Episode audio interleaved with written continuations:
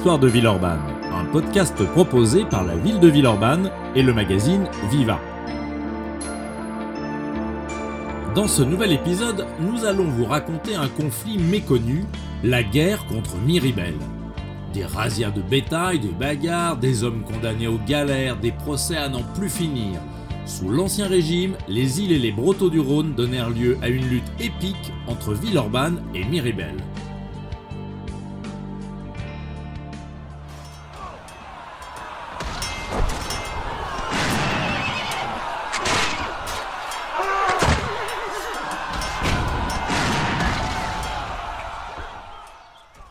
Retirons dès à présent les bruits d'un conflit armé. C'est une toute autre forme de guerre que nous allons évoquer aujourd'hui. Et commençons par le commencement. Le Rhône était vraiment une bénédiction pour les Villeurbanais. Sur ces îles, dans ces marais, dans ces brotteaux couverts de bois, les habitants menaient paître leur bétail, coupaient à volonté du bois pour se chauffer ou faire des outils. L'accès à ces ressources était totalement libre, les rives du fleuve et ses abords constituant des communaux étendus sur plus de 200 hectares, dont les villages de Villeurbanne et de Vaux-en-Velin jouissaient en commun. Partant de la Fessine à l'ouest, il s'étirait à l'est en direction de l'actuel parc de Mirébel-Jonage. Mais ce Rhône généreux s'avérait aussi on ne peut plus instable. Par ses crues soudaines, il pouvait rayer d'un trait de plume telle ou telle île du paysage, ou bien changer brusquement son lit et se mettre à couler là où on ne l'attendait pas en mordant tantôt sur le côté du Dauphiné, vers Villeurbanne donc, tantôt sur la rive opposée, côté d'Ombe. La preuve, vous la voyez encore dans les limites actuelles de notre ville. Ces grandes boucles qu'elle dessine vers Saint-Jean témoignent du temps où le fleuve formait ici des méandres et baignait le pied de Cusset. Maudit Rhône alors? Bah, peut-être.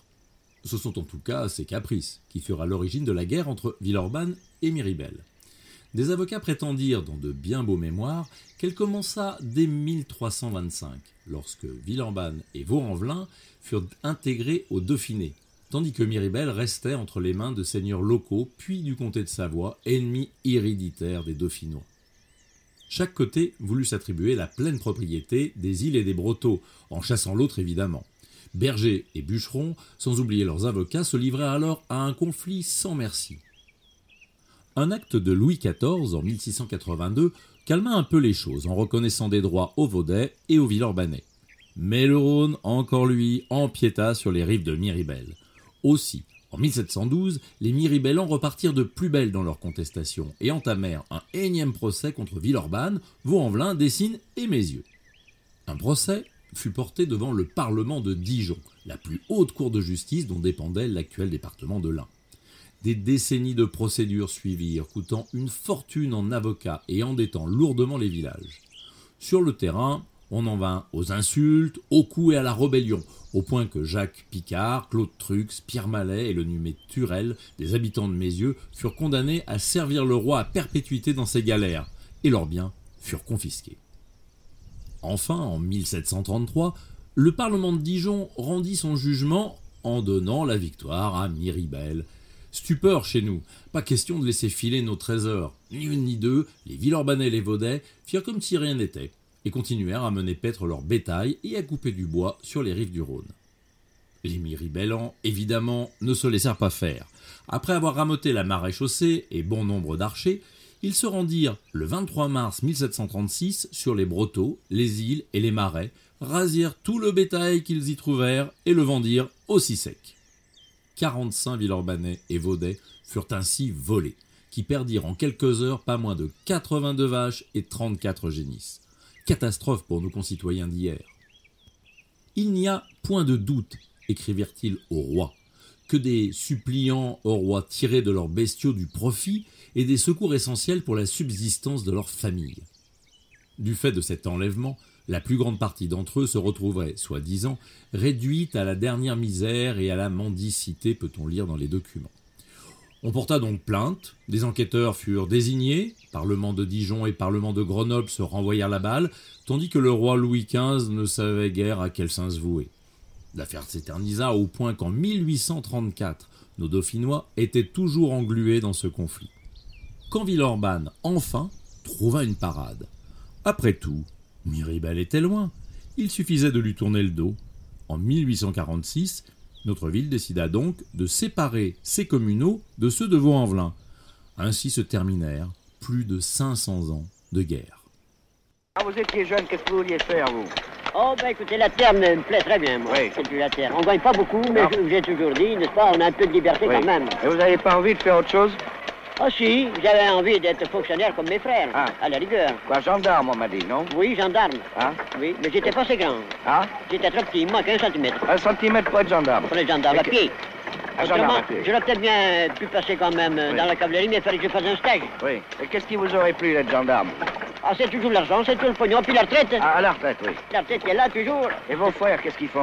Ils étaient au chemin de fer, vous voyez, il y en avait un qui était là, tenez. Ah oui. Ils, ils font rien du tout au présent. Oui. Ils, sont- ils sont en retraite. Eh oui, et pas vous. Et pas moi. Ah oui. Moi, je suis toujours là. Je n'ai pas résisté à l'envie de vous diffuser cet extrait d'une archive en ligne de l'INA dans laquelle un paysan de la Creuse, Henri, explique en 1966 pourquoi il n'envisage pas de venir vivre en ville. Mais remontons dans le temps et intéressons-nous aux marais qui bordaient Villeurbanne, car à l'époque, et plus que les habitants de Miribel, voilà bien l'ennemi. Très utile pour tous les habitants, les communaux n'avaient pas pour autant bonne réputation auprès des élites du village. Au XVIIIe siècle, le curé de Villeurbanne se fit leur porte-parole en inscrivant dans ses registres tous les maux qu'il leur reprochait. Conformément à une opinion autrefois très répandue, il les accusait de provoquer du brouillard, qu'on appelle vulgairement gnol, à l'origine de dégâts sur les récoltes et même de maladies. Ainsi, en 1775, notre curé raconte que Villeurbanne fut soumise, à la fin de l'année, à des brouillards qui ont occasionné des maladies épidémiques et plusieurs enfants morts. Le remède Assécher les marais. Et notre curé Messia Franchet, pour le nommer, de réclamer à corps et à cri des travaux. Tous mes efforts pour le bien se portent au défrichement et au dessèchement des marais qui seuls causent la perte du pays, écrivit-il en 1780. Mais c'est en vain. Ce n'est qu'au XIXe siècle qu'un canal fut creusé en amont de la Rise afin de drainer les marécages situés près de Cusset.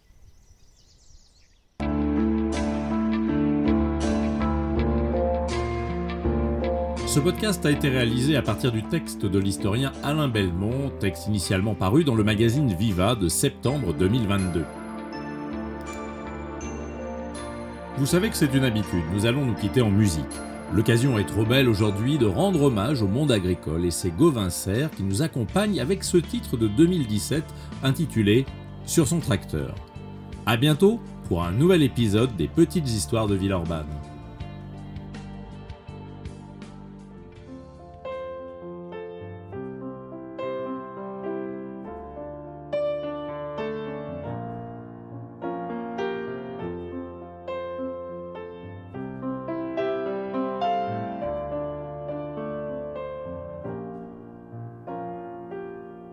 C'est déjà l'aube sur ta cambrousse, t'enfiles tes bottes, ta salopette. Le petit-déj est pris sur le pouce. C'est ta routine, 7 jours sur 7.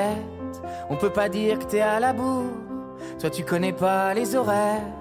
Et toute cette terre que tu laboures appartenait à ton grand-père.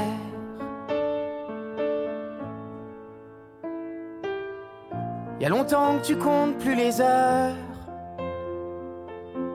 À quoi tu penses sur ton tracteur? Y a longtemps que tu comptes plus les heures